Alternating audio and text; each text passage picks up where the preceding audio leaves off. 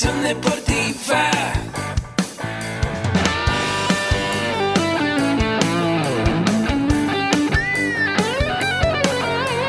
Yo soy Ahmed.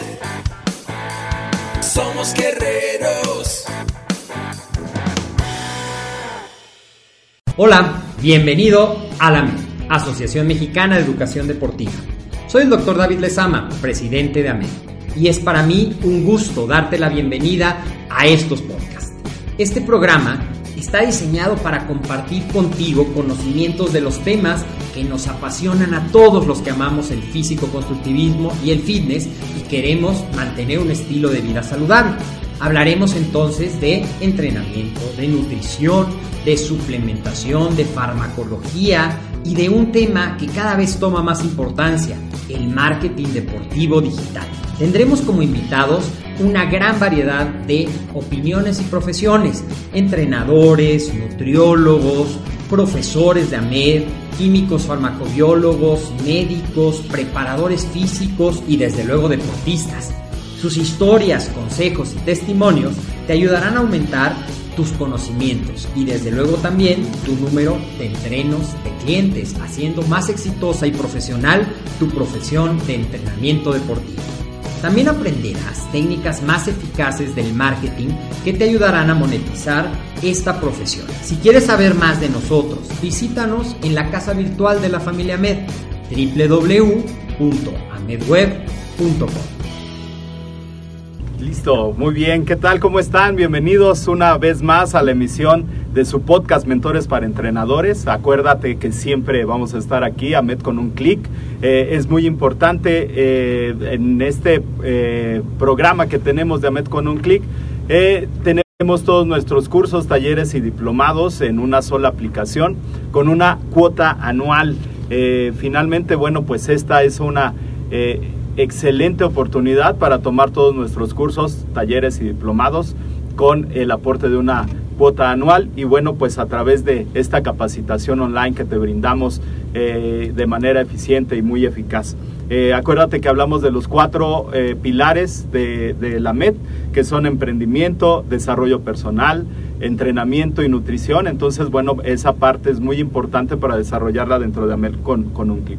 Eh, mi nombre es Jorge Daniel Ramírez Morales, mi correo es jorge.ramírez.amedweb.com y bueno, pues vamos em, a empezar el podcast Mentores para Entrenadores con la visita de una nutrióloga especializada en el fitness funcional, en gente que practica CrossFit. Y bueno, pues eh, una, una gran amiga. Y bueno, la verdad es que yo estoy muy, muy complacido este, de, conocerla. Porque bueno, eh, eh, ella lleva a mi esposa, a mi hermano y varios de mis atletas también han ido con ella. Y, resultados impresionantes, ¿no? O sea, cambios completamente radicales.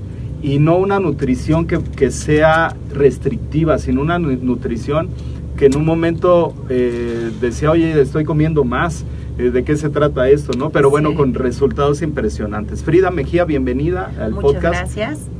Hola. Bueno, pues buenos días. Buenos días, buenos días a todos chicos, un placer estar con ustedes. Muy bien, Frida. Eh, me gustaría preguntarte, cuando tú vas a un evento deportivo o estás en una fiesta y te, te preguntan a qué te dedicas, ¿cómo responde rápidamente esto?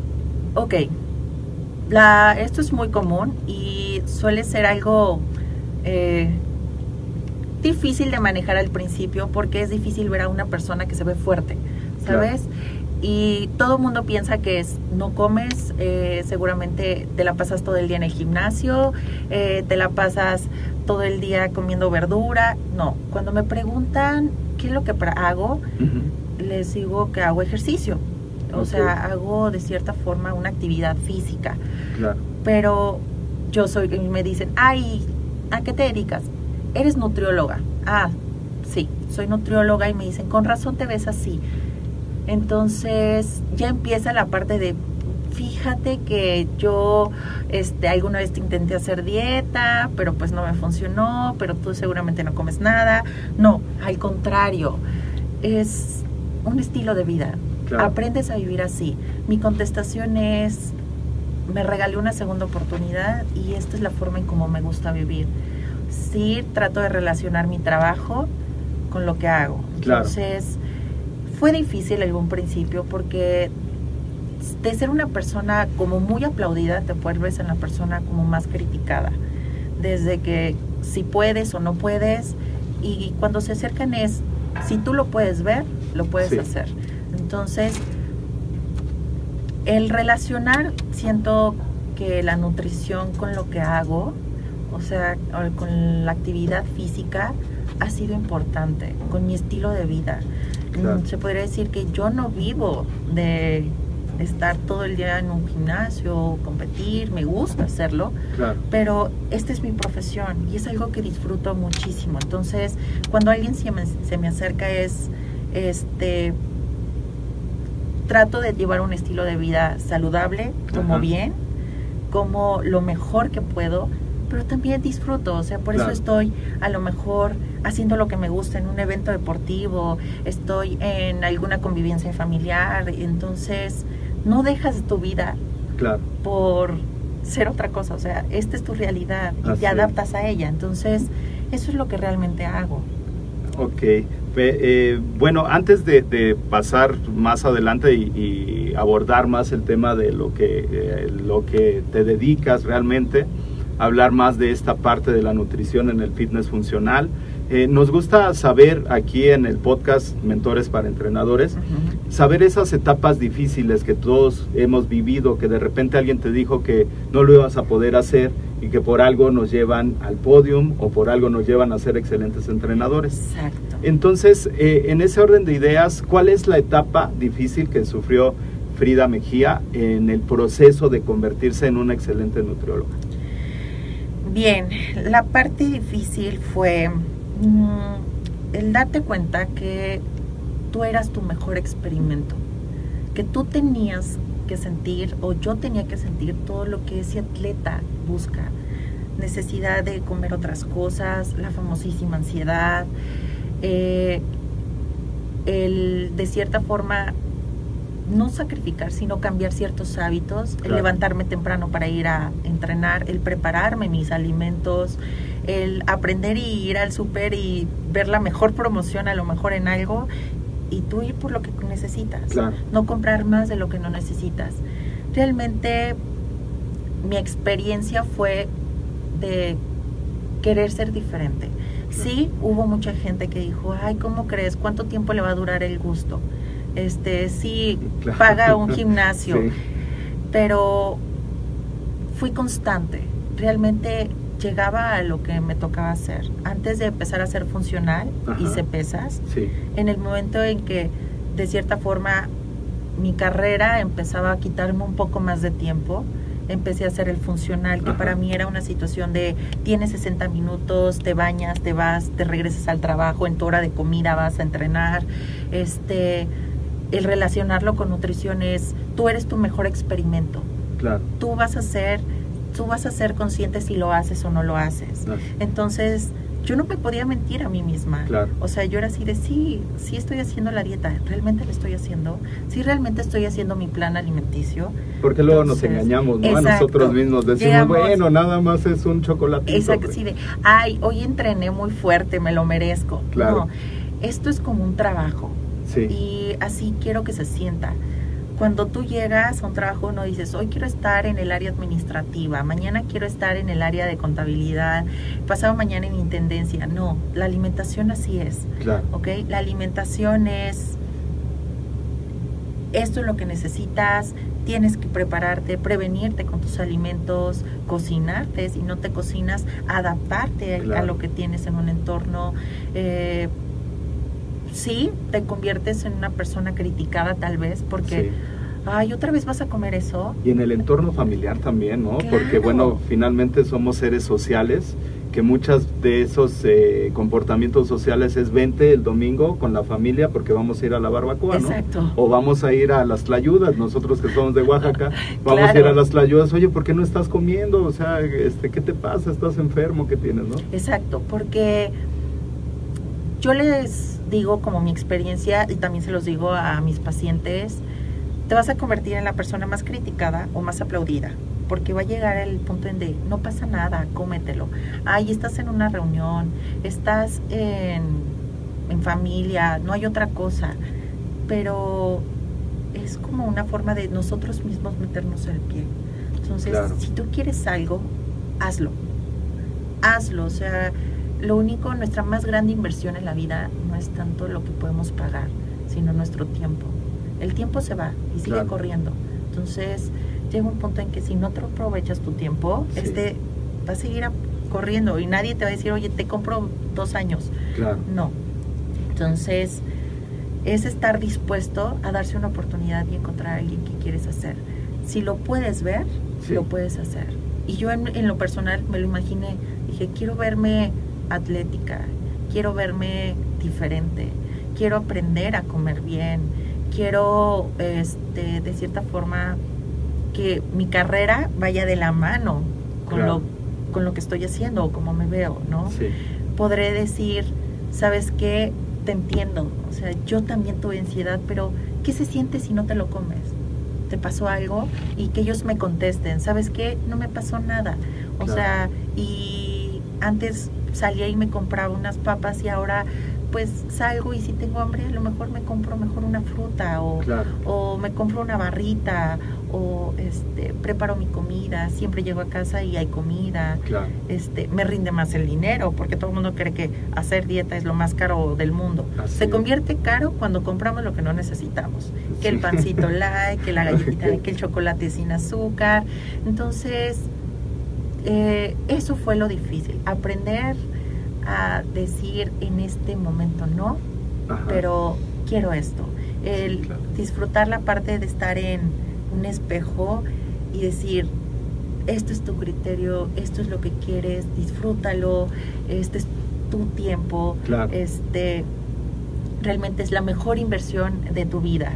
Invertirte en lo que estás por dentro y lo que reflejas por fuera. Y síguele, y síguele. Yo siempre he creído que toda persona se tiene que ver bien con ropa, pero se tiene que ver excelente sin ropa. Es ahí donde entra el criterio. Excelente reflexión. Esa me gustó muchísimo para las notas del programa al final. Muy sí, bien. es que ahí es en donde empieza el, tu criterio y decir, Claro. ok, este es el cambio, porque muchas veces llegan y, oye, ya te ves más delgado, oye, ya te ves, ya no estás haciendo dieta, oye, ya no te estás cuidando, ya no estás haciendo ejercicio, como que te veo más llenito. Y tú así de, bueno, vamos a ver dónde está tu criterio, qué es lo que está pasando, ¿no? Y es ahí al verte y ver esos cambios. es. Mucha gente podrá decirte, mucha gente podrá aplaudirte, pero tú eres tu mejor crítico Claro. Tú sabes si lo disfrutas, tú sabes si eso es lo que quieres, lo que estás buscando. El, el no tener miedo de decir, va, ¿por qué no? O sea, Así sí se puede. O sea, quiero cambiar mi alimentación, quiero hacer esto, quiero hacer ejercicio. Si en algún momento, no sé, por ejemplo, en el funcional, el pararte de manos. Todo el mundo llega así, no, gracias. Pero cuando eres un niño, bueno, Claro. te vale y es. te avientas, te vuelves a caer, te caes y no, te sobas y vas Sí, otra te, vez te raspas, te, echas baba, ya le exacto. sigues, ¿no? Y cuando Claro. eres adulto ya llegas con ese miedo de qué dirán, qué sucede, claro, exacto. El eh, y si me caigo, y si me duele, y si me lastimo, eh, el de, es que a mí me gusta comer bien, este, yo no tengo por qué dejar de comer, es lo mismo. Entonces, volver a ser tú, Sí, porque tú eras así. Es volver a creer en ti, es darte una oportunidad. así. Entonces, es eso, fue la parte difícil, creer el volver a darme una oportunidad. Claro. Y funcionó.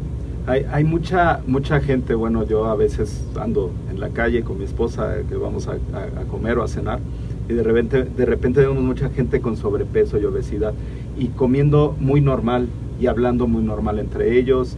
Eh, incluso, bueno, eh, tengo una escuela de taekwondo y, y de repente ves reflejados los hábitos, los hábitos de los padres.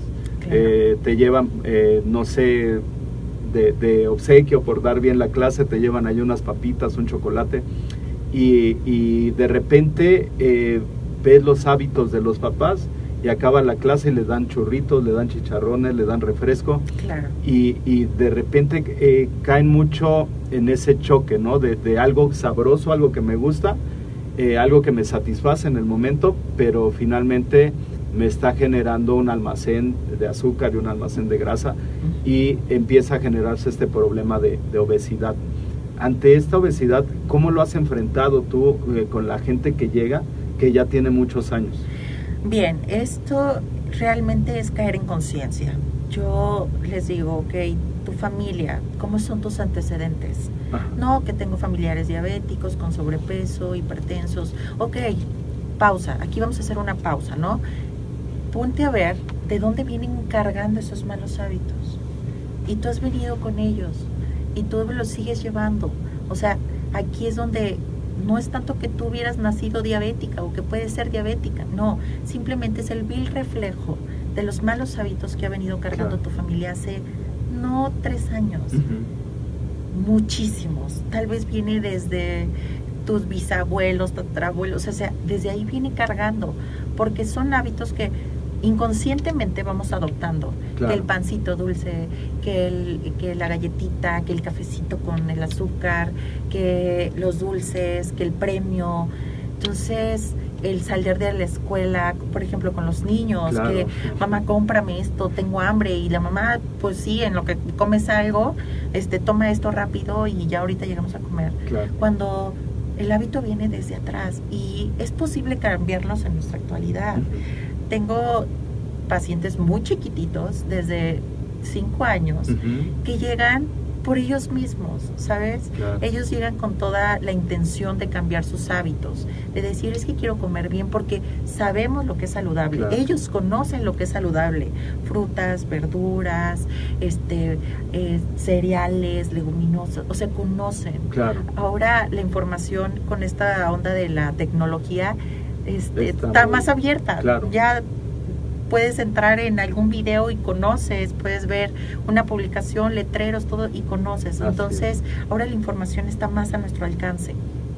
Entonces, con esta cuestión del sobrepeso es trabajarlo desde que tú seas consciente de qué es lo que está sucediendo y que no es de ahorita Claro. que ya vienen de mucho atrás. Entonces el cambio viene de años atrás. Entonces lo que tienes que cambiar es esa parte.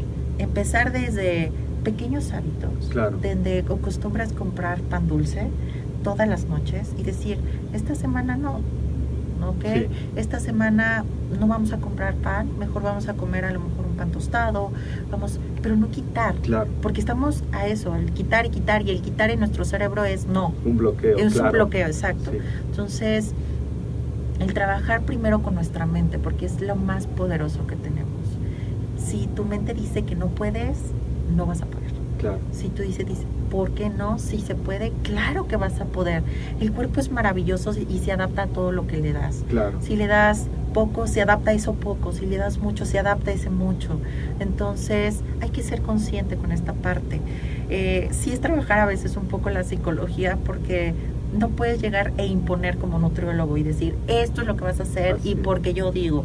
No, es hacerlo reflexionar desde abajo, Claro. desde pequeños cambios, que es el, vamos a cambiar un hábito pequeño. Sí. que En casa nunca va a haber refresco, pero puede haber agua de fruta. Claro. Eh, después de esa agua de fruta, agua simple. De comprar pan, mejor ofréceles un pan con mantequilla y un poco de azúcar. Eh, después de comer mucho frito, ¿por qué no un guisado? ¿Ok? ¿Por qué no en vez de Claro. pan o tortilla, solo le dejas un día las tortillas y luego otro día les pones bolillo? No le pongas los dos. Claro. Este, y el empezar a tener cambios también inconscientemente te hacen sentir a gusto. Entonces, en los niños, los niños hay veces que dependen mucho de los papás, no a veces, Sí. la mayoría del tiempo. Entonces, claro, terminan de hacer una actividad física y no te quieres comer este solo una manzana, te quieres comer toda una comida completa. Claro. Entonces, Sí. cuando llegan y te ofrecen algo que es rico, atractivo, delicioso, pues claro, dices Claro. gracias, dámelo. Sí. Y inconscientemente también en México somos así, es vamos a celebrar algo, comida, Sí. nunca puede faltar. Así Que es. vamos a ver algo, botana también. Claro. Este, que es. vamos a convivir, pues ¿qué llevo, no? Yo Sí. llevo el refresco, yo llevo esto. Entonces, es una forma de agradecer, porque claro, algo que nos ha hecho que nos caracteriza es que somos, que ofrecemos, que Así es. damos. Entonces, para nosotros el agradecer es dar algo que para mí considero que es le puede gustar a todos, ¿no? Claro. Entonces así de qué tal si no le gusta la papaya, yo llego y le regalo una papaya, ¿no? Sí. Entonces, y claro, es raro así como que, ay, muchas gracias por su clase, le traje Sí. una papaya o, Sí. o le traje un kilo de uvas, que estaría padrísimo. O sea, pocas veces llegas y tú dices, ah, gracias. Y yo creo que en vez de decir unas papas, dices, ah, bueno, papas. Pero si llegan y te dicen, toma, el famoso, el- una manzana al profesor, Sí, era una forma de decir, gracias. gracias, así es. Exacto, entonces eh, ahora ha cambiado, ahora a lo mejor nos ofrecen otras cosas, pero es también nosotros en lo que podamos ayudar, Claro. desde el fomentar el chicos, eh, cada vez que vengan a clase, tráiganse una fruta, traigan, díganle a papá o papás, por favor, este, eh, los niños a veces salen con mucha energía, tienen hambre, este, que me, tráiganles un poco de, les sobró comida, tráiganle arroz, Claro. tienen hambre, ¿no? O sea, tráiganle una fruta, Pero es, es ir cambiando poco a poco esos hábitos, ¿no? claro, y, esa, sí. y esa y esa herencia cultural también, ¿no? Porque bueno, pues le, le decían a- allá a mi mamá en Oaxaca, oye, tu hijo está medio desnutridito, ¿por qué? Pues se ve bien flaquito y el Sí. otro está bien gordito, o sea, Está un sanito. sinónimo de, ajá, un sinónimo de nutrición adecuada era el que estaba más gordito de los dos, ¿no? Entonces, bueno, a veces creemos, crecemos también con esa carga cultural y algo también importante, eh, la disponibilidad, ¿no? A veces eh, no, no hay eh, a la mano algo que sea sano, ¿no? Nos salimos aquí a la esquina y vamos a encontrarnos los tacos y Sí, luego claro. los- las este, hamburguesas y los tamales, ¿no? Entonces, eh, es otro problema, ¿no? Entonces, es eso, pero es hacer pequeños cambios en, en nuestro entorno.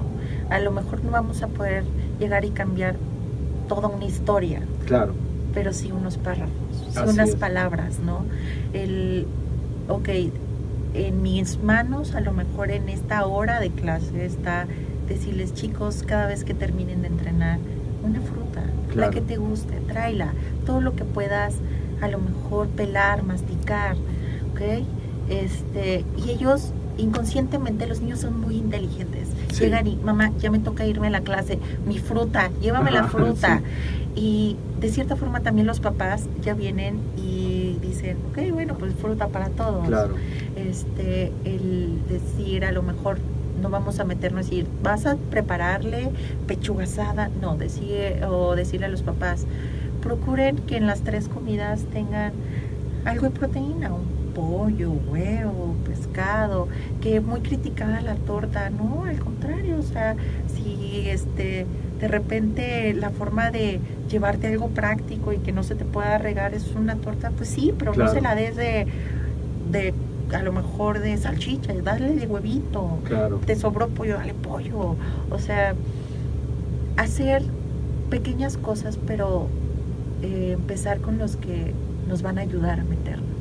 Entonces, como el ejemplo de mi paciente, tiene cinco años y, y ahora viene muy contento y la mamá este, se siente muy contenta porque ahora se involucra él, Claro. él en, el, en la casa, ¿no? De mamá, este, recuerda que tenemos que comprar plátanos inconscientemente, como hay plátanos, todos comen Claro. plátanos.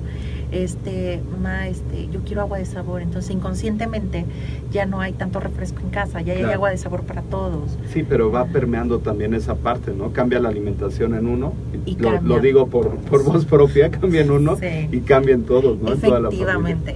Entonces, eh, es hacer eso. Claro. Eh, en los en, en casa va a ser cambiar uno y cambiar tratar de cambiar ciertos hábitos, Claro. no no un estilo de vida, hábitos que a la larga nos van a dar recompensas.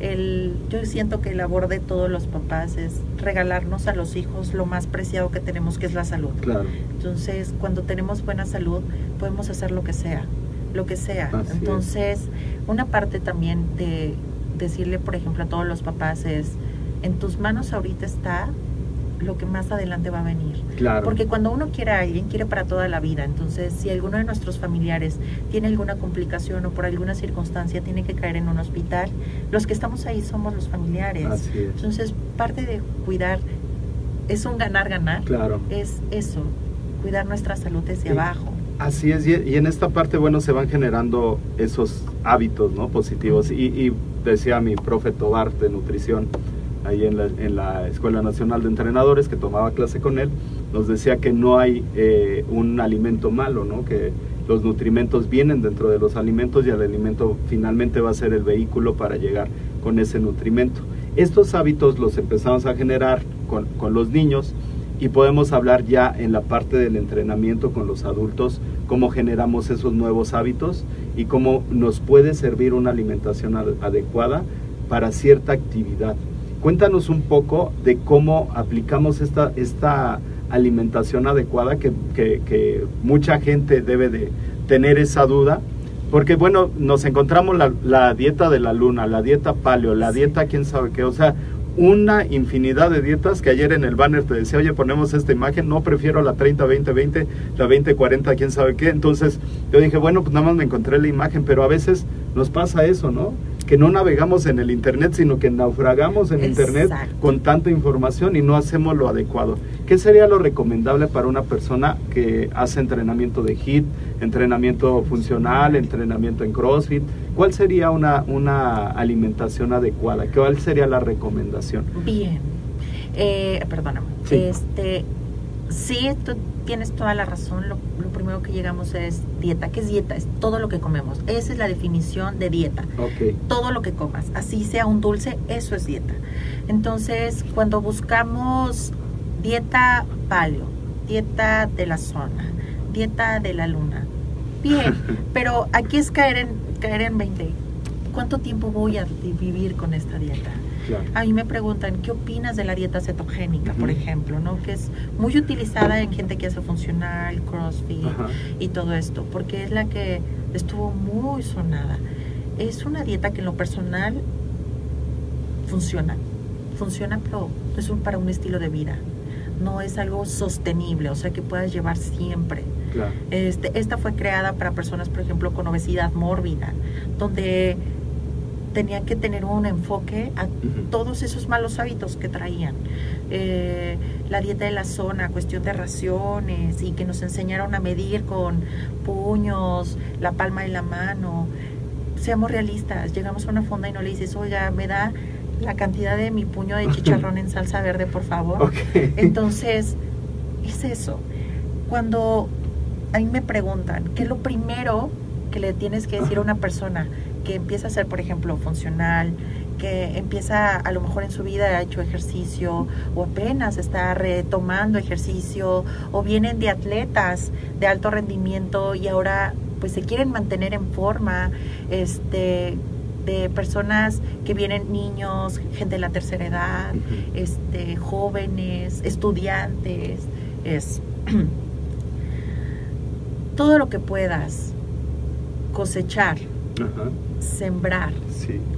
cultivar y estuvo vivo, es lo que vas a hacer. Ok. Me preguntan, o sea, ¿cómo? Le digo, bueno, vamos a ponerte dos ejemplos. Vas a armar eh, una reunión en tu casa y van a ver un partido, el que tú quieras, porque tú te gustó mucho y jugaste muchos años fútbol y una de las cosas que disfrutas es estar con tu familia, este, disfrutando del partido. ¿Qué les vas a poner de comer en base a esto? No, pues unas papas con unos cacahuates y vamos a pedir pizza y por lo regular pedimos cerveza y refresco. Ok, entramos entonces a valorar. ¿Estuvo viva la pizza? No. ¿La pizza como tal la puedes cosechar? No. ¿La puedes cultivar? Pues no. ¿La puedes sembrar? No. Ok. Las palomitas, ¿las puedes cosechar? ¿Las puedes cultivar? Ok. Entonces, allí hay una opción. Ok. Ok. Eh, pollo, o sea, no sé, que dicen una carne asada. ¿Estuvo viva? Claro. ¿La puedes cultivar? No, pero la puedes cosechar. No. ¿La puedes sembrar? No, pero estuvo viva. Claro. Ahí sí entra. Con que cubra alguno de estos es permitido. Realmente eso es nuestra cultura. Esto que acabo de decir, cosechar, cultivar, este, sembrar o estuvo vivo, es lo que hacíamos antes, de eso vivíamos. Claro. Nosotros no vivíamos de otra cosa. Este, y adaptada pues a nuestra actualidad. O sea, comernos una lata de atún. O sea, a lo mejor no hacemos como tal una palio que tiene que ser natural, pero ¿estuvo vivo el atún? Sí, sí Claro. estuvo vivo. O sea, no es como un pretexto. Realmente esta es la base de todo y principalmente en CrossFit. En CrossFit funcional, de intervalos, es nuestra base, Claro. la nutrición. Ya empezando con esto, y yo creo que es de todas las disciplinas, más bien, esa debería ser nuestra base, pues vienen las demás ganancias. Claro. La gasolina, la calidad que le des a tu cuerpo, así le vamos a llamar gasolina, es la energía que tendrás. Si le das gasolina de buena calidad, tendrás energía de buena calidad. Tendrás cuerpo de buena calidad. Si le das Claro. gasolina de mala calidad, tendrás energía de mala calidad. Entonces, es esa. Yo siento que si nos grabamos todos, cosechar, sembrar, cultivar o estuvo vivo, ya estamos del otro lado. Y es fácil. Excelente. Muy fácil. Entonces, esto es aplicado en toda disciplina, no Claro. solo en, en algún funcional. No, en toda disciplina esto es fundamental. Claro. Es una forma de enseñar sin tener que dar una tabla, sin tener que dar una lista, sin tener que dar un plan, sin tener que imponer a lo mejor cantidades. Entonces, siento que esa es mi más grande recomendación en cuanto alguien se interesa por hacer algún tipo de esta actividad. Claro, sí, eh, y, y bueno, súper importante lo que mencionas porque me comentaba un nutriólogo en alguna ocasión que bueno, pues te puedes echar los tacos de suadero, este, pero no va a ser la misma proteína, eh, hablando de calidad, que si llegas a tu casa y te haces una carne asada, ¿no? Entonces, es, eh, ahí ven- vendría esta, esta parte diferente. Eh, pues muchísimas gracias, que, que gran, grandes recomendaciones nos estás haciendo y bueno, pues aprovecho ahorita para saludar y que me manden sus dudas ahorita, que aprovechen aquí a todos los que nos están viendo, que, que aprovechen para mandar sus dudas acerca de eh, lo que estamos platicando ahorita, la mejor, la, la, la recomendación es para el entrenamiento funcional, para el fitness funcional. Y bueno, pues eh, seguimos aquí con Frida Mejía para eh, continuar aquí con, con, con la entrevista. Bien, algo muy importante, ¿por qué decides ser nutrióloga? Mm, Bien, aquí es una historia mm, de, a lo mejor, de cierta forma, de inquietud. ¿Y por qué? En mi familia, en mi entorno, siempre hubo personas que a lo mejor fueron diabéticas, a lo mejor este, tenían sobrepeso, este, familia también muy delgada, de las dos partes, pero la principal razón porque yo estudié nutrición, una fue, yo quería dedicarme a algo del sector salud, algo que se relacionara con el sector salud. Eh, todo el mundo me decía medicina, este no, que psicología o, o así, pero eh, en alguna ocasión, en lo personal, eh, mi mamá tiene una, un padecimiento que se llama púrpura trombocitopénica y es como el regresar a lo que decía, de cuando quieres a alguien, quieres para toda la vida, entonces nos toca estar en esa situación. ¿Qué- Yo era per- más pequeña. Perdón, perdón que te interrumpa. Esta, Sí. ¿Esta patología a qué se refiere? Ok, es una patología relacionada con hematología, que es de la sangre. Ajá. Esto es que nuestros mismos glóbulos rojos y blancos, encargados de la coagulación de nuestra sangre y las plaquetas también, empiezan a desconocer a nuestro sistema inmune. Entonces empieza a atacarse así solo, en vez de ayudarse para poder regenerar o Ajá, tener buenas reparar, sí, plaquetas. claro. Entonces, púrpura trombocitopénica es una enfermedad relacionada con la cuestión de la cantidad de plaquetas que hay en nuestro cuerpo. Entonces, eh, empieza a tener pocas plaquetas y al tener pocas plaquetas que, es, que regulan la coagulación de la sangre, pues hay hemorragia. Entonces, el riesgo de una hemorragia es altísimo. Claro. Entonces, esto sucedió cuando yo era muy pequeña. Mi mamá es enfermera. Entonces ya venía desde ahí la escuela de yo quiero, yo quiero aprender, inyectar esto. Ya venía ese interés, ¿no? Sí, Pero una de las cosas que sucedió es que cuando a mi familiar eh, empezó a hacer dietas, eh, como decíamos, luna, de la manzana y todo eso, es cuando se le detonó esta enfermedad. Ya la traía, ya, ya es algo, no es que por un problema de desnutrición se le haya generado, a lo mejor fue parte de, pero es donde, ¡pum!, cambió. Claro. Entonces empezó a tener tratamientos agresivos, trabajados con corticoides que estos en el cuerpo son muy, muy agresivos, son esteroides. Entonces el esteroide, sí tienen razón, infla. Entonces yo veía que tenía problemas y que todo lo que comía le generaba un, un pro- un problema. Entonces fue cuando yo decidí, eh, estaba en la prepa y decidí decir, bueno, quiero ayudar en algo. Los médicos están haciendo su labor. ¿Y yo cómo ayudo? ¿Cómo, cómo puedo? Ah, nutrición. Entonces, empecé, antes de entrar a la carrera, a investigar, saber más y saber más. Y después cambió el enfoque a, ok, ahora voy yo, quiero ver cómo apoyarme a mí, quiero hacer esto, vamos a ver, este es mi propio experimento. Eh, decidí nutrición y tener una carrera algo así porque sé que voy a trabajar no con máquinas, Sí. sino con seres vivos. Claro. Entonces, si yo puedo ser una herramienta para poder ayudar, así será.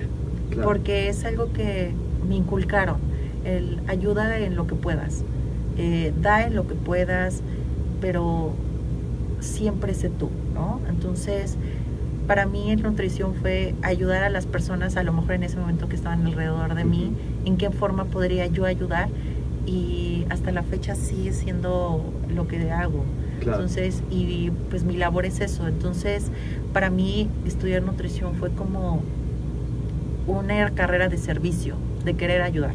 ¿Cómo, cómo vinculas esta parte de, de estudiar nutrición ya con la parte deportiva y, y- y ya más ubicada en el CrossFit? Porque en el CrossFit eh, eres un, un referente, o sea, voy a un Broken y me dicen de Frida, voy a La Roca, me hablan de Frida, voy a los All Blacks, me hablan de Frida, entonces eres un referente dentro del medio.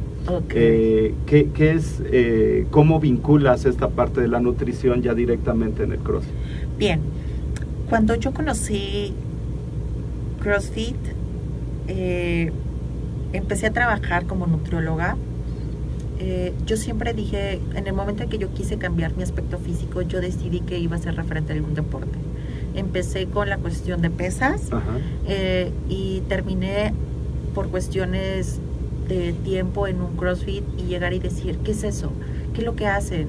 Porque yo los veía y comían de una manera distinta, distinta, Claro. o sea, yo no los veía pesando, yo no los veía haciendo toppers, Sí. o sea, yo los veía y comían fruta y de repente llegaban y hacían carne asada y yo decía, ¿cómo? Y están tan en forma. Sí. ¿Y dónde están los aparatos? ¿En dónde están? O sea, y yo veía que esas máquinas eran las personas. Entonces, eh, cuando empecé a hacer eh, CrossFit, eh, fue el quiero esto y voy a ver cómo es una alimentación, en qué se basan, porque cuando hay una disciplina siempre abajo hay una historia. Conocí un poco más de la historia de CrossFit.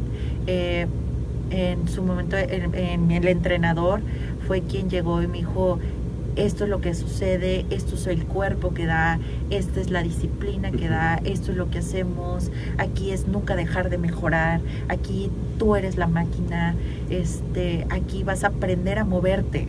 Entonces dije, ok, tiene coherencia, aprendes a moverte, regresas a la era, como decían, palio es muy utilizado, o sea, regresar a lo que comías antes, cómo comían. A lo mejor no me iba a poner yo a cazar mi pollo, pero eh, era volver a regresar Claro. eso.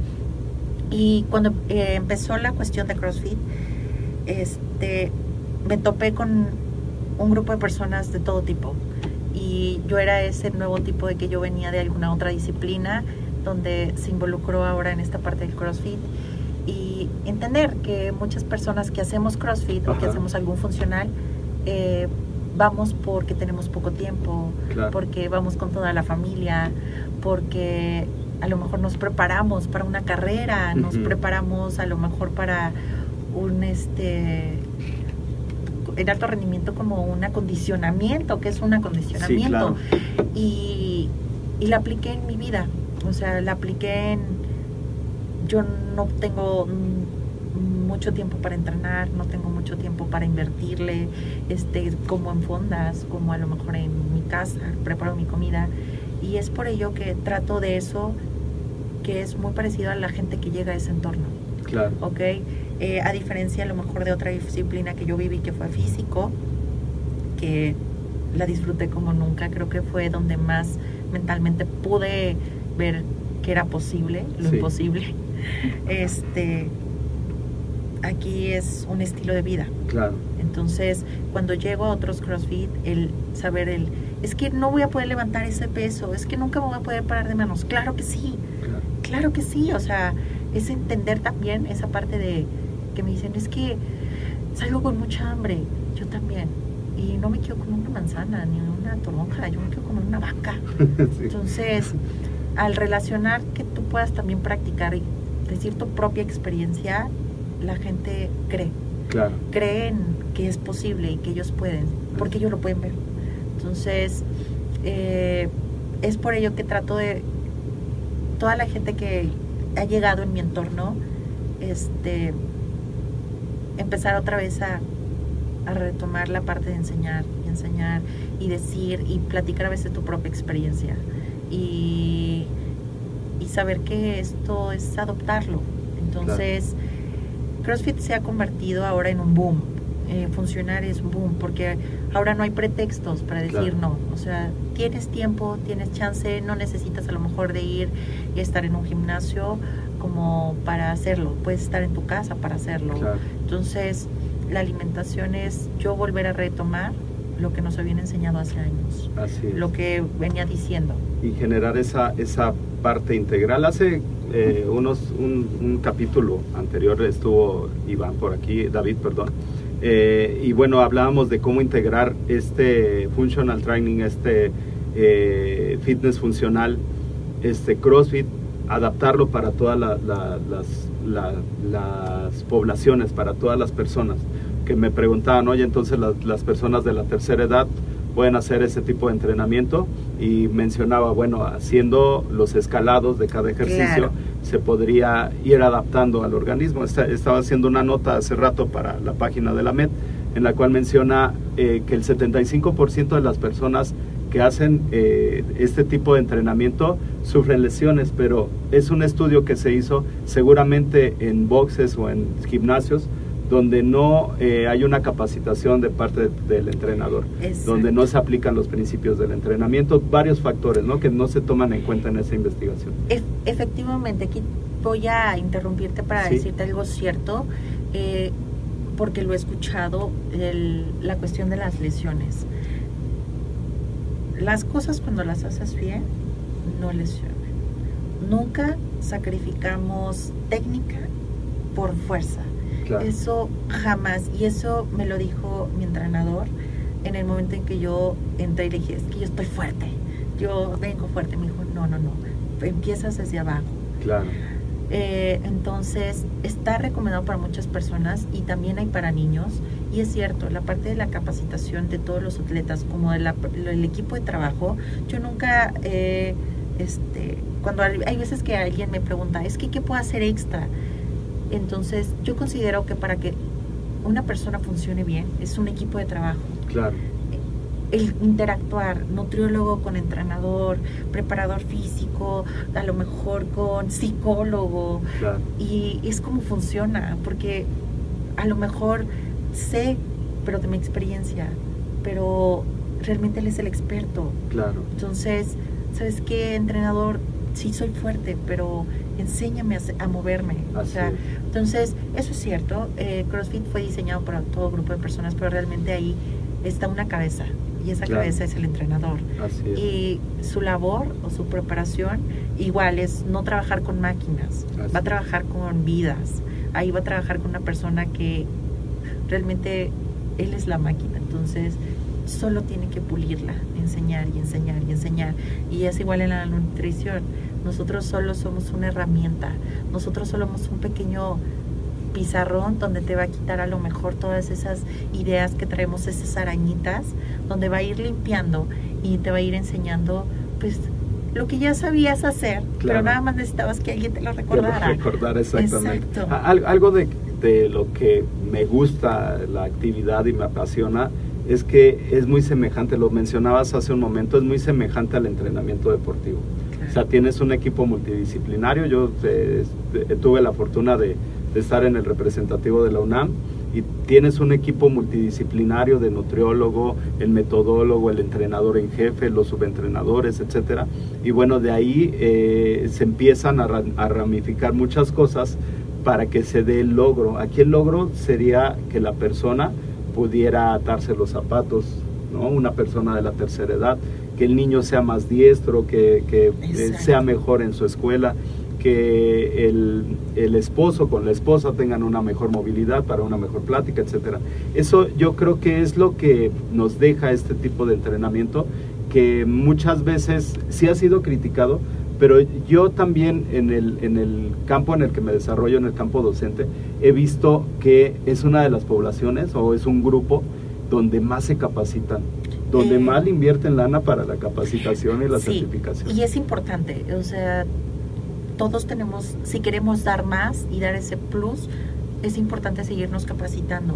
Yo le digo que a lo mejor no tienes la herramienta de un nutriólogo, pero capacítate para Claro. que sepas de cierta forma cómo apoyarlos, porque ellos llegan y creen en ti, Sí, porque a lo mejor tú llegas y ni siquiera tú mismo crees en ti, pero otra persona en el momento en que te dice, va, yo te ayudo, te sientes apoyado. Entonces, efectivamente es, es una cuestión de comunidad, si así lo vemos, y de trabajo en equipo, porque ahí todos trabajamos juntos, nadie se queda así de tú allá y yo acá, no, es Claro. tú puedes, todos podemos. Entonces, es importante, como decimos lo de las capacitaciones, siempre estar constante y constante y constante, no tanto por tener solo un papel, simplemente porque es importante retroalimentarnos, porque Claro. nos van a llegar todo tipo de personas. Este, trabajar con personas que a lo mejor traen lesiones, no de ahorita, sino de años. Y no decirles, no, tú no. Decir, ok, ven, vamos a ver para que tú sigas teniendo un buen estilo de vida y sigas haciendo actividad física, Claro, pero sin deteriorarte más. O sea, claro. Aquí puedes entrar y con otras personas que a lo mejor son de alto rendimiento, tal vez, ¿no?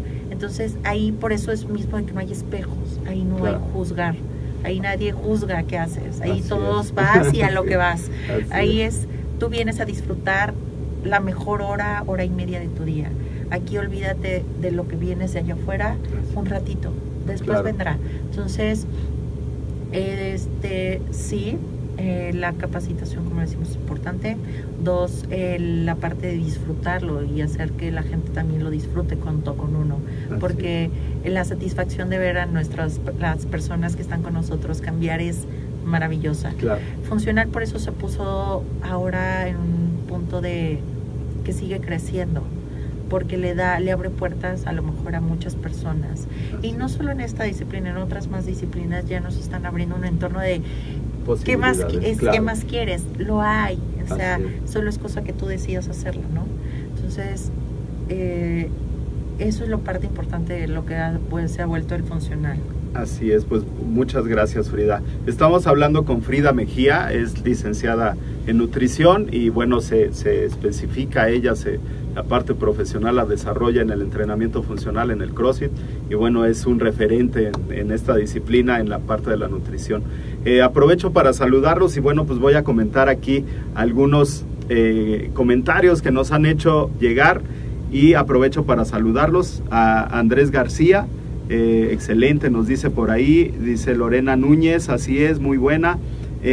Nos habla que si es nutricionista, nos dice, nos pregunta Andrés, ella es tu nutricionista, me pregunta Andrés. Híjole, es que Andrés, eh, yo soy bien indisciplinado en lo que decía que permea entre los demás, pues eh, mi esposa es la que va con ella, yo pues ahí de repente, la verdad es que lo he querido hacer como tres veces y siempre la indisciplina, pero pues quiero prepararme para el Black del año que viene, este año ya no lo, ya no lo alcanzo, pero el año está que viene... fuerte. Sí, aparte, entonces bueno, hablando de esa programación, nos vamos a preparar para el Black y entonces sí es importante, necesario personalizarlo porque bueno, Exacto. así tiene que ser bien. Luis Moreno anda por ahí, eh, saludos. Eh, Juan Monjarraz dice excelente recomendaciones, saludos. Dolores Durán, siempre gente interesante y con gran experiencia. Claudia López Hernández dice, este, la maestra hablando tanto de ella. Bien, eh, la comida que comes puede ser la poderosa medicina o la forma más lenta de veneno. Es una cita de Anne Whitmore. Muy bien. Eh, Adai Rivera, eh, bienvenida eh, a Dolores Durán, a Ali Contreras desde Chetumal, Nancy Barajas desde Jalisco. Bien, pues estamos aquí, seguimos platicando aquí con Frida Mejía. Y bueno, pues me gustaría preguntarte en este, eh, continuando con la entrevista, ¿cuál es el hábito personal que ha hecho que te hayas desarrollado hasta donde te encuentras ahorita? Uy. Es que todo influye, todo viene de la mano, ¿no? Este. Pero, ¿qué es lo que más haya hecho que haya llegado a este punto? Híjole. Mm, creo que una de las principales razones es el que las demás personas, o por lo menos los que están en mi alcance, eh, los pueda ayudar a, de cierta forma, que lo disfruten, o que hagan algo que ellos disfruten, o, Claro. o lo que me ha llevado a, a, a llegar a este punto es saber que los demás sepan que es posible, o sea que todavía a lo mejor no llegamos a ese, pero siempre buscamos la excelencia, siempre Claro. buscamos más, siempre buscamos el ser mejores, pero esto no solo es en el deporte, sino en todo lo que hacemos. Así. Eh, el truco, o más bien una de las cosas que más han influido esto es la disciplina como en el entrenamiento y como en la alimentación. Eh, yo he decidido eh, estar más saludable. O sea, Claro. Disfrutar, sí, claro, porque como de todo, de todo. Yo sí llevo una dieta de todo, pero saber en qué momento sí, en qué momento no Claro. el decir, ok, este es tiempo de esto y de esto no, es necesario, no es necesario. Y también en el punto de prepararme, o sea, sé que tengo una competencia, prepárate para eso. O sea, Sí. créetela Claro. y vive como un atleta en ese momento. Llega y demuestra lo que estás, de lo que hablas, lo estás Claro. haciendo, ¿no? A lo mejor a lo- eh, vienen cuestiones de que falta más preparación o te falta más, pero es cosa que tú lo decidas. Así y seguimos en el mismo camino. Claro. Pero lo que me ha hecho llegar a esto es las ganas de querer es poder. O sea, Claro. yo decidí que mi vida tiene que estar más saludable y cuidarla lo más que se pueda y con las responsabilidades que todo merece. Así es. Este, la alimentación, factor, y la disciplina, el confiar también en alguien. Claro. Este, yo llegué con un entrenador y este entrenador yo le doy la el crédito de yo voy a hacer hasta donde yo pueda y tú vas a ser mi guía y vamos a hacer un buen equipo. Claro. Entonces, yo como voy a creer en ti, como tú crees en mí, Así es. ¿sabes? Entonces, y me di la oportunidad de eso.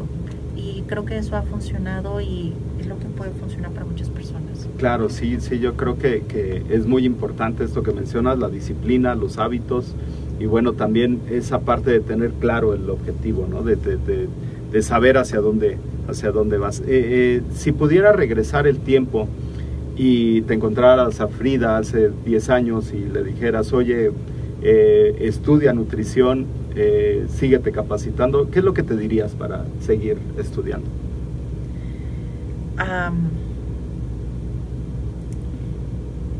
Eh, yo creo que hubiera jalado más personas con el querer seguir, ¿sabes? Yo me hubiera dicho eh, más de promueve una moda saludable, o sea, Claro, una, una moda donde todo el mundo quiere estar bien, estar en forma, hacer una actividad, este, que, mm, que nutrición no solo sea una, un, Un factor un aislado. aislado, no, que esto sea una cultura, Claro. o sea, realmente que nosotros fuéramos parte de que nuestro ahora, de tantas tecnologías, de tantas cosas nuevas que hay, la alimentación será, fuera algo que no cambiara, o sea, que nosotros siguiéramos teniendo esos buenos hábitos, Claro. que la moda a lo mejor sea el, la cuestión de llevarte tu lonche después de entrenar o llevarte tu lonche a la escuela Claro. o este mm, pedir este no sé en el en convivios que siempre sea basada de cosas que nos da la tierra o sea si yo pudiera cambiar esa parte nuestra Ajá. hora no sería a lo mejor un, encontrar en cada esquina una pizzería sino encontrar a lo mejor una señora haciendo tlacoyos, tlayudas, claro. o sea, maíz, cosas nuestras. Antes las palomitas, ¿por qué no? Claro. No, o sea, eh, que nuestro entorno y las cosas que estuvieran en nuestro alca- alcance no fueran los que son ahora, Claro. sino que hubiera sido a lo mejor encontrar los carritos de fruta que siguen existiendo, Sí, pero cada vez hay menos. claro. Y cada vez se, la, la parte de la industrialización nos deja más lejos, ¿no? Exacto. Yo creo que eso es algo que yo hubiera llegado y por las que me hubiera dicho, haz esto y esto, Claro. y jala, y jala, y jala, y, y tú síguelo haciendo y síguelo haciendo y que ahora se viera reflejado. Porque vienen nuevas generaciones y a lo mejor cosas que yo viví, eh, estas nuevas generaciones son completamente distintas. Que no se sigan perdiendo esas buenas culturas que seguimos teniendo, Sí. pero se están acabando. Claro. Entonces, no podemos dejar que esto suceda. O sea, nunca es tarde para hacer algo. Nunca, nunca, nunca es tarde. El tiempo va a seguir corriendo, pero sí, o sea, fomentar eso a lo mejor con los que están con nosotros. Y de esos nosotros se van a hacer otros, y Claro. otros, y otros, y otros, y otros. Y realmente es un ganar de todos, porque ganamos todos. Así es. Así es, y, y cambia ese, ese estilo de vida, ¿no? Así Bien, es. de lo que haces hoy en día, ¿qué es lo que más disfrutas? ¿Qué es lo que más te apasiona? Ok.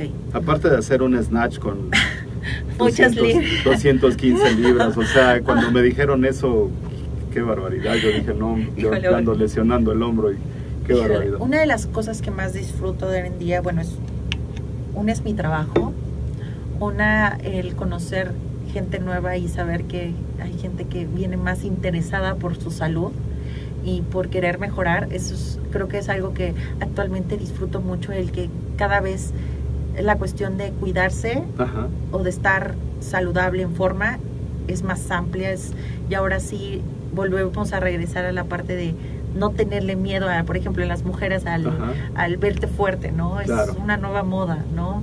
El llegar y decir, ok, esto me gusta, o sea, sí, sí. este físico se ve atlético, a lo mejor no grande, pero sí atlético, en forma.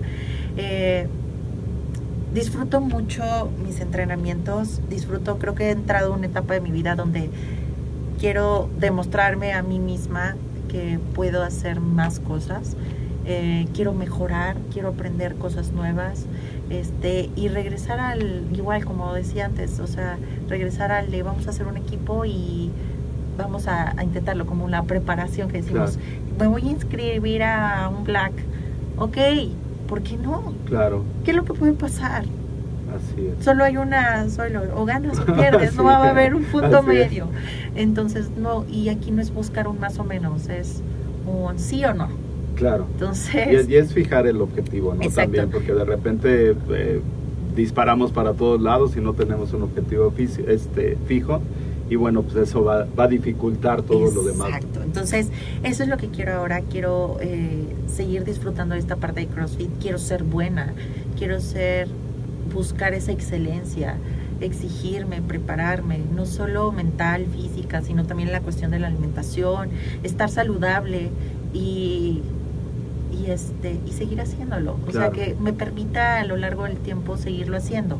Sí. Y en cuestión de la, mi carrera, seguirme preparando para que yo pueda ser un instrumento más en la vida para que los demás puedan apoyarse en mí también. Ah, ¿Hay una nutrición eh, específica para, para la, la persona que realiza este tipo de actividades? O sea, ¿Que ya sea en po- competencia? Sí, o sea, sabemos que en el CrossFit hay dos partes, ¿no? Los que vamos todos los días, este, nos divertimos una, una hora, entrenamos, estamos felices, elásticos, fuertes, resistentes. Y está la otra parte, que es la parte de la competencia. Eh, en ese sentido, bueno, la pregunta es porque nos van a preguntar posteriormente seguramente si tenemos diseñado un curso o algo así. Entonces, esta parte, se, ¿podríamos hablar de un, una nutrición específica para la persona de CrossFit? Sí, eh, sí, sí hay como una nutrición específica. Aquí lo que hacemos es comer alimentos de mejor calidad. Tener a lo mejor comidas fuertes y nuestras colaciones son recordatorios nada más de, ok, necesitas tomar agua, no, no tanto como este que ahora nos ponen las cinco comidas, no, aquí es tu comida más importante, por ejemplo, en competencia, cuando quieres competir es después del entrenamiento, o sea, porque realmente donde actúa la alimentación es en el reposo, Claro. cuando no estás haciendo nada, no cuando estás haciendo. Claro. Entonces, sí, sí es una alimentación específica, diferente, te arriesgas a las menos posibilidades de enfermarte, entonces no es como que, ay, como en la calle, ay, compro esto, tiene mucha grasa, no, evitar eso, ¿no? El no llegar y que la carga de cargos, cargas de carbohidratos, realmente puedes comer frutas, más verduras, cereales, pero aquí es de acuerdo, de enfocado en tus deficiencias Ujú. y tus fortalezas también. Ok. O sea, por ejemplo, gente fuerte relacionamos mucho con grande, con fuerte, Ajá. y pequeño con ágil. Ujú. ¿Y por qué no los dos?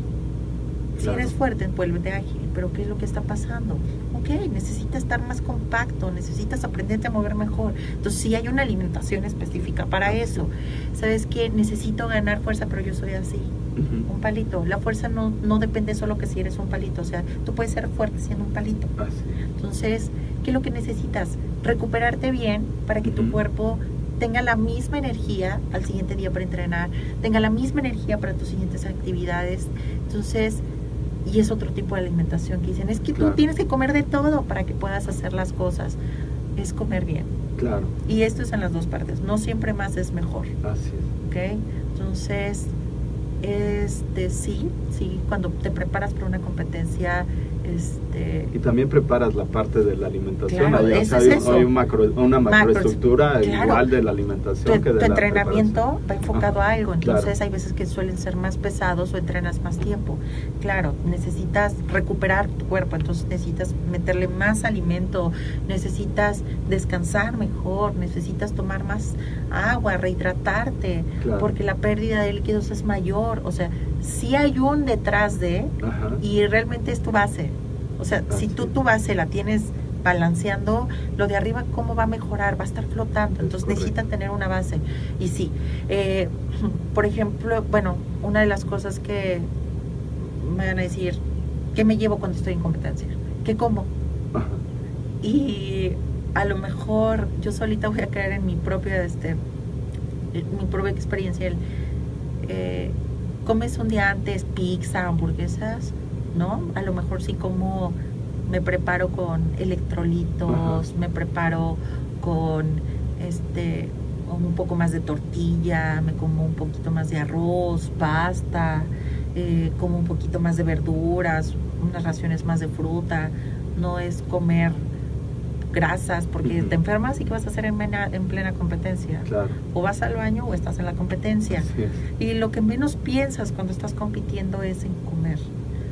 O sea, yo creo que lo que menos piensas es en, ay, ¿qué voy a comer al rato? No, Ajá. estás en esa incertidumbre de que te vas a seguir haciendo sigue. pruebas y Sí. pruebas y pruebas y pruebas. Entonces lo único que tienes que hacer es alimentarlo lo mejor posible, cosas fáciles, digestión. Claro. No lo vas a ponerte a comer unos chiles en hogada, no lo vas a ponerte Sí. a comer una pasta inmensa con pollo, no. Le tienes que dar poco a poquito. Eh, eh, al- en alguna ocasión unos pacientes, porque Ajá. mis pacientes a veces me van a, a ver competir o yo o estamos en la misma competencia, Ajá. dicen, Frida, ¿por qué comes torta de tamal? y yo, de dulce. No, realmente le digo, es, no es malo el tamal, no lo, pero ahorita voy a entrar en una competencia donde necesito de cierta forma carbohidratos, azúcares, que tarden un poquito más en hacer digestión, que no me generen tanta acidez, que no me generen tener este mis niveles de glucosa, de glucosa bajos, o sea, y me dicen, ¿y en un tamal encuentras eso? Y yo, sí, pero también lo podría encontrar en un sándwich, Claro. ¿no? Pero, Pero era este, lo que había esto, es, esto, claro. esto es lo que puedes hacer, ¿no? Claro, o sea, es una opción. eh, una opción o prepararte llevarte temprano, prepararte unos el pan tostado, mermelada, margarina, este ya después llevarte prevenirte un poco de arroz, pro- proteína, porque el cuerpo no se alimenta solo de proteína y proteína. Muchos que dicen, ay, es que mi recuperación de los músculos proteína. Ok, pero para la proteína necesita otras cosas para poderse Para absorber. poder- así es. O sea, no es solo comer proteína. Claro. Los suplementos, igual aquí que te caemos en otra, es una alternativa, no una solución. Así es. Entonces, no dicen, ¿cómo sé si puedo tomar suplementos? Ok, no es cómo sé, o más bien es, requiero esa extra en mi Sí. cuerpo, mi cuerpo lo necesita, va. Ajá. Si no lo necesita, tu cuerpo trabaja muy bien con comida. Solo los ocupas un tiempo, pero no es para siempre. Claro. No hay nada mejor como lo que, como lo que entra y masticamos. Así. Ok, entonces, eh, sí hay alimentaciones específicas, sí hay que prepararse, como en un entrenamiento, como en una alimentación. También, ¿Quieres hacer cambios en tu salud? ¿Quieres tener buen rendimiento? También se tiene que alimentar para tener buen rendimiento. Es la como hablábamos de la gasolina. Sí. Este, quiero mantenerme en forma, este, no voy a poder entrenar cierto tiempo. También hay que comer Claro. correctamente con el mantenimiento. El cerebro sabe que tú entrenas y si tú entrenas vas a seguir teniendo el mismo hambre que cuando a lo mejor la misma cantidad y comes lo mismo, Así pero porque tu cuerpo está acostumbrado a eso. Entonces dicen, es que yo dejé de hacer ejercicio y subí mucho de peso, claro, porque seguiste comiendo como cuando realizabas esa actividad física. Claro. Entonces, también hay una alimentación para eso. O sea, es. sí tienen que llevar una alimentación específica para cierto tipo de De actividad y de competencia. de actividad física, o sea, para todo hay. Así es. Muy bien. Eh, pues ya estamos pasando para en la, la ronda final de, de la entrevista. Y bueno, me gustaría mencionar aquí unos tips muy valiosos que nos has dado. Que bueno, este, lo que nos decías de que el cuerpo tiene que ser bonito a la vista, pero pues también este, con ropa se, se debe de ver bien, pero súper bien se debe de ver ya sin ropa, ¿no? Entonces ese, esa fue una.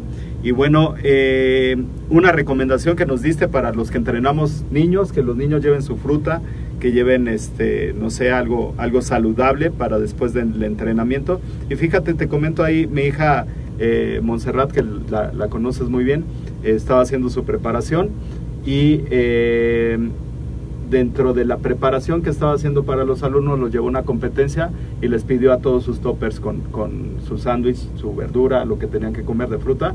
Se los llevó a la competencia y en las gradas, pues los de los otros equipos los veían como extraños diciendo, ¿y esos por qué comen eso y nosotros papitas? Y ya después, al final, el resultado fue eh, muy fructífero para el equipo. Y bueno, algunos entrenadores se acercaron para preguntarle que cómo era que estaban entrenando y por qué estaban comiendo eso. Entonces yo creo que incide mucho en, en la relación de la gente que entrenamos. Eh, nos decías que eh, algo bien importante, que lo que cosechas, siembras, cultivas o estuvo vivo es lo que nos va a nutrir y lo más recomendable. Así es. Muy bien, Frida. Eh, ¿Cuáles, cuáles, eh, qué consejo le puedes dar a las personas que, que nos ven para que se sigan capacitando, para que estos temas de nutrición, estos temas del entrenamiento funcional, no nada más se quede como una eh, parte de verlo en el internet y llevarlo por encima, sino eh, la, la manera de profesionalizarse más. ¿Cuál es el consejo que le podrías dar a la gente? Bien, eh, como lo platiqué en un principio, es trabajamos con vidas. Claro. Eh, no es como algo reemplazable, no es como que "Ay, le eché a perder algo y lo compro, no. Este siempre hay que estar capacitados en todos los aspectos, porque es lo, lo que nos va a llegar de todo tipo. Entonces, y también saber pedir ayuda. Claro. O sea, yo siempre tener consciente qué es lo que hago. Soy, si soy un preparador físico, yo me preparé para llevar a una persona y eso Claro. involucra alimentación. Eso involucra. Así es. Entonces, no es solo llegar y decir, ah, toma, eh, eh, esto es lo que vas a hacer, sino sí empezar a tener esa capacitación de cómo hacer un historial, cómo vive, en qué condiciones, qué come, dónde come, eh, y en base a eso poder dar una orientación. Sí es importante capacitarnos en cuestiones de alimentación, porque realmente si tú tienes una buena alimentación, tus ganancias en lo extra van a ser mayores. Claro. O sea, va a funcionar mucho. Y claro que lo puedes llevar a cabo. O sea, puedes hacer cursos. Una de las cosas que, uno de los principales es saber anatomía y fisiología.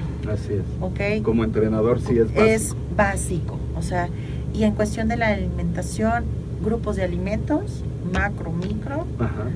este cuáles dan este recuperación, cuáles dan energía, cuáles nos dan energía, cuál- las grasas, carbohidratos, proteínas, o sea, cuál es la función en nuestro cuerpo De cada uno. en cada uno. Ujú. Eh, saber también distinguir, eh, por ejemplo, con- de qué forma es un aporte a una persona que está con un sobrepeso o con un bajo peso. O sea. ¿qué aporte le das? Porque aunque tú le des mucha comida al que esté bajo de peso, Así. este, no te va a subir. Claro. Y tantito le, va, le quitas algo y te va a volver a bajar. Así. Y en cuestiones de la persona que sube mucho de peso, le quitas mucha comida, sí te va a bajar, pero cuando vuelva a comer, ¿qué va a volver a pasar? Entonces, saber bien cómo poder manejar eso. O sea, Claro. Qué porcentaje de proteína, que de carbohidratos y que de grasas. O sea, de acuerdo a tu persona, a la persona con la que estás trabajando. Ya después, sí, saber decir, si ya llega una persona que trae alguna patología, saber canalizarlo. Claro. Porque así le hacemos hasta los nutriólogos. O sea, nos preguntan a lo mejor rutinas, mejor ve con un entrenador, Así él conoce de eso, ¿no?